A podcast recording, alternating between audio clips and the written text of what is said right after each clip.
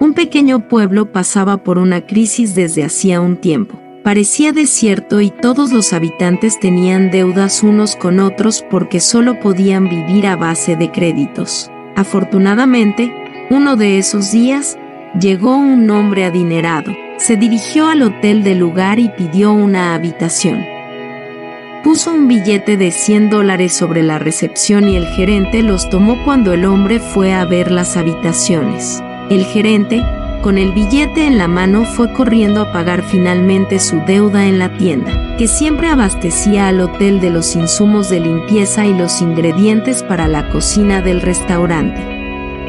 El dueño de la tienda tomó el billete y fue a pagar de inmediato la deuda que tenía con el granjero, que tomó el dinero agradecido y corrió a pagarle a su proveedor de fertilizantes que a su vez tomó el billete y le pagó a su joven mensajero, que siempre comía en el restaurante del hotel, pero por la situación que todos estaban atravesando también les debía, así que sin dudarlo fue y le dio el billete directamente al gerente del hotel para saldar su deuda.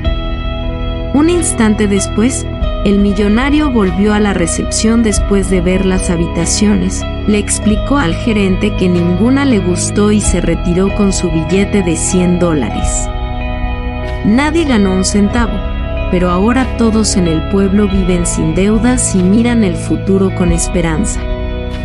Si el dinero circula en la economía local, la crisis se acaba.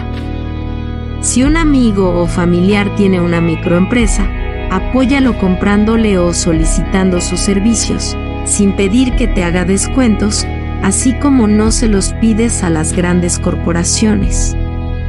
Apoya a los pequeños comerciantes, a tus amigos que están emprendiendo. Así ayudas a tus amigos y la economía local se fortalece.